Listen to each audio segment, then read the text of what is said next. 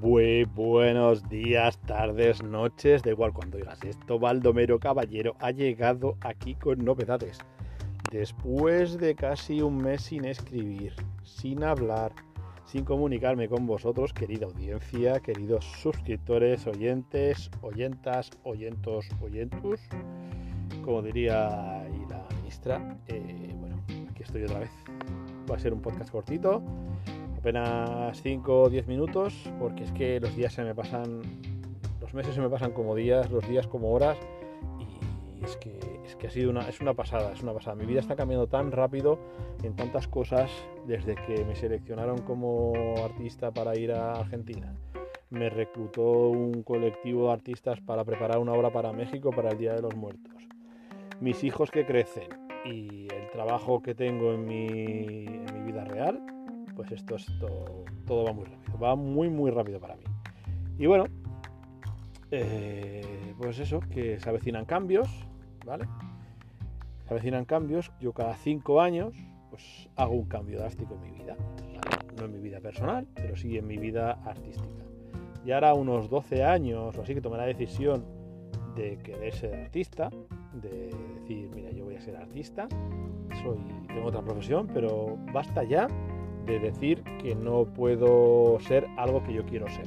¿vale? Yo veía a la gente por la tele, veía a Tapies, veo a Sau, he visto a Saura, a Oteiza, a todo el mundo, y no dejan de ser personas como los demás, personas que tienen una pasión.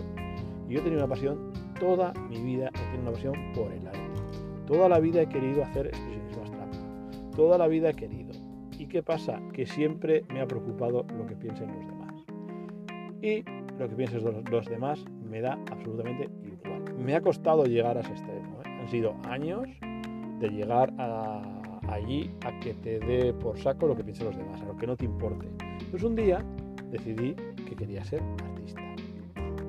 No he podido ir a la universidad por motivos económicos y de tiempo, pero sí que he podido buscar las mejores escuelas de mi zona de arte y aprender allí. Conocer artistas y aprender de ellos. Leer libros y aprender de los libros. Y sobre todo, practicar. Practicar y practicar. Durante mis primeros cinco años de aprendizaje, aparte de ir a clase y aparte de trabajar, pintaba todos los días tres putas horas. ¿Vale? Tres horas. ¿Sabéis cómo se aprende a hacer las cosas? Haciendo, practicando y no dándote por vencido. Tres horas, ¿vale? Tres horas. Al cabo de la semana eran 21 horas. Y en un mes eran 44 horas. 84 horas, perdón. O sea que da igual lo que os digan, si tú quieres hacer algo, hazlo. Llegó un momento en el estudio donde empecé, ¿vale? Mi querido estudio Santuchu, que era, bueno, con un profesor un poco peculiar, pero bueno, la verdad es que le quiero mucho, le tuvo mucho aprecio, él me enseñó las cosas básicas y aquello a mí se me quedó pequeño. No veía yo que, podría tener allí mucha proyección, mucha... No podía... Que yo ya estaba rodeado de, gente que iba a la pintura como hobby, de jubilados y de gente no artista. Entonces me busqué otro sitio, conocí el grabado por casualidad en una feria que hay en Bilbao, en el FIC, conocí el grabado y me enamoré del grabado y quise empezar a hacer grabado. En siete días estaba ya en la nueva escuela de grabado, en la que me he pasado pues otros cinco o seis años por lo menos. Y ya también pues esa escuela de grabado pues se me ha quedado. Se me ha quedado pequeña, no sabría qué decirte, ya no es lo mismo cuando empecé. Eh, ya tengo muy claro que dentro del grabado yo no quiero aprender todo referente al grabado, pero sí quiero explotar lo que me gusta del grabado, que son las técnicas aditivas, la serigrafía, la silografía, ese tipo de cosas. ¿vale? No me gusta el agua fuerte ni el agua tinta, pero me, gusta, me gustaría especializarme y aprender más de lo que me gusta a mí. Entonces, ¿qué voy a hacer? Pues por fortuna voy a poder acceder eh, sin coste a un local grande, bastante más grande que mi estudio. Mi estudio actual tiene 12 metros cuadrados pues voy a acceder a un local de 60 metros cuadrados más o menos. Me va a permitir eso, eh, voy a tener que hacer una inversión, ¿vale? Pedir un préstamo, pero me va a permitir comprarme un tórculo. Un tórculo grande, de, pues que tenga una mesa que sea por lo menos de 80 de ancho. Una hoja de 80 de ancho por una bandeja que tenga un metro veinte, que puedas meter para hacer una pasada un metro veinte y es una hoja grande y salen grabados grandes. Eso es lo mínimo que voy a poner. Entonces voy a tener mi espacio, está cerca de mi casa, me voy a ahorrar al mes ciento y pico euros en las clases, en la OTA de Bilbao, en montón de cosas que me hacían gastar. Entonces, bueno, yo creo que solo con lo que gasto o lo que voy a ahorrar de ir a clase, lo voy a poder pagar, eh, el lo voy a amortizar pues, pues poquito, poquitos meses, en un, en un año y medio, dos años, lo voy a poder amortizar rápido. Y bueno, pues eso es una de las novedades. La otra es que sigo adelante con los NFTs, eh, estoy dándole muchas vueltas, cómo poder... Porque claro, yo no soy un artista que cree en digital, porque soy antitecnología, no me gusta. Pero reconozco que la tecnología ayuda y mucho a salir adelante. Eh, sin la tecnología no podría estar haciendo este podcast. entonces creo que es un momento mm, de reflexión para mí, eh, de saber qué voy a hacer ahora de momento. Tengo cuatro ilustraciones digitales en mi página de OpenSea pero sí que tengo todas las, todas las últimas obras que he minteado, he grabado, las tengo minteadas para poder, ya tokenizadas en la blockchain, bueno, porque ya que si la compra alguien, pues oye, yo le va con el, con el NFT asociado.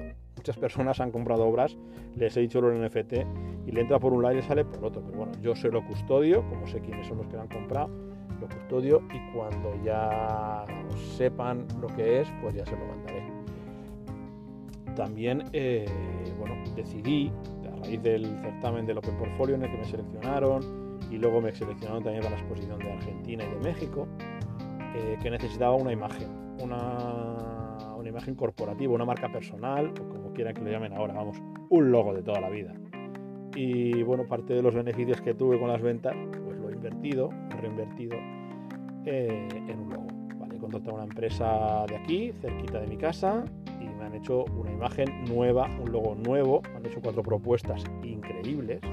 Y de verdad, cuando digo de verdad, es que sí, son increíbles. O sea, es la, diferencia entre hacerte tú un logo con Canva a contratar a unas personas profesionales que te hacen cuatro diferentes, que se preocupan eh, en buscar quién eres, cuáles son tus obras, tu trayectoria. Es gente que, se, que sin yo decirle nada, ha mirado mi Instagram, ha mirado mi página web, ha mirado un montón de cosas y han sabido eh, hacerme cuatro propuestas.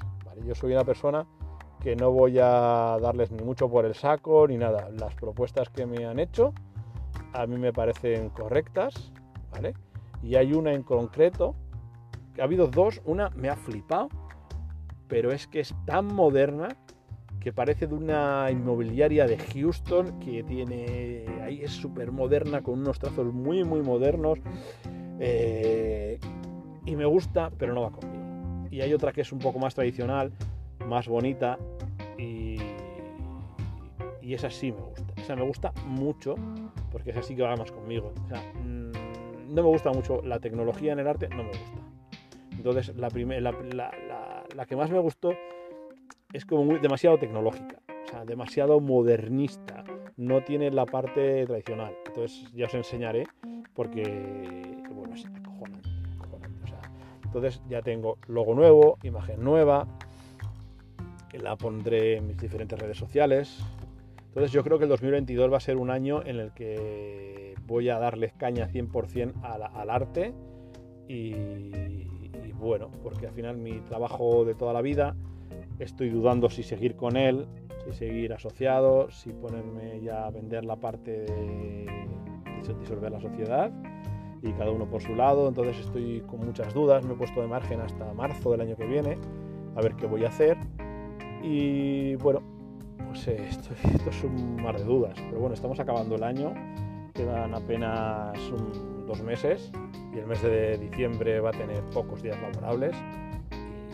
Bueno, no sé si habrá corte energético, si no habrá corte energético, pero yo estoy ya al 100% en el mundo artístico, al 95% en el mundo cripto, con farming, NFTs, trading no hago porque no sé. Entonces yo, Baldomero Caballero va hacia adelante y no se pierde nada en absoluto. Si tenéis alguna duda alguna vez, pues eh, voy a crear un correo electrónico que será baldomerocaballero.gmail.com, que no creo que nadie lo tenga. Os lo pondré en la descripción por si queréis contactar conmigo y estáis interesados en conocer mi obra, en conocer al artista que hace este podcast, al, dueño del alter ego y, bueno.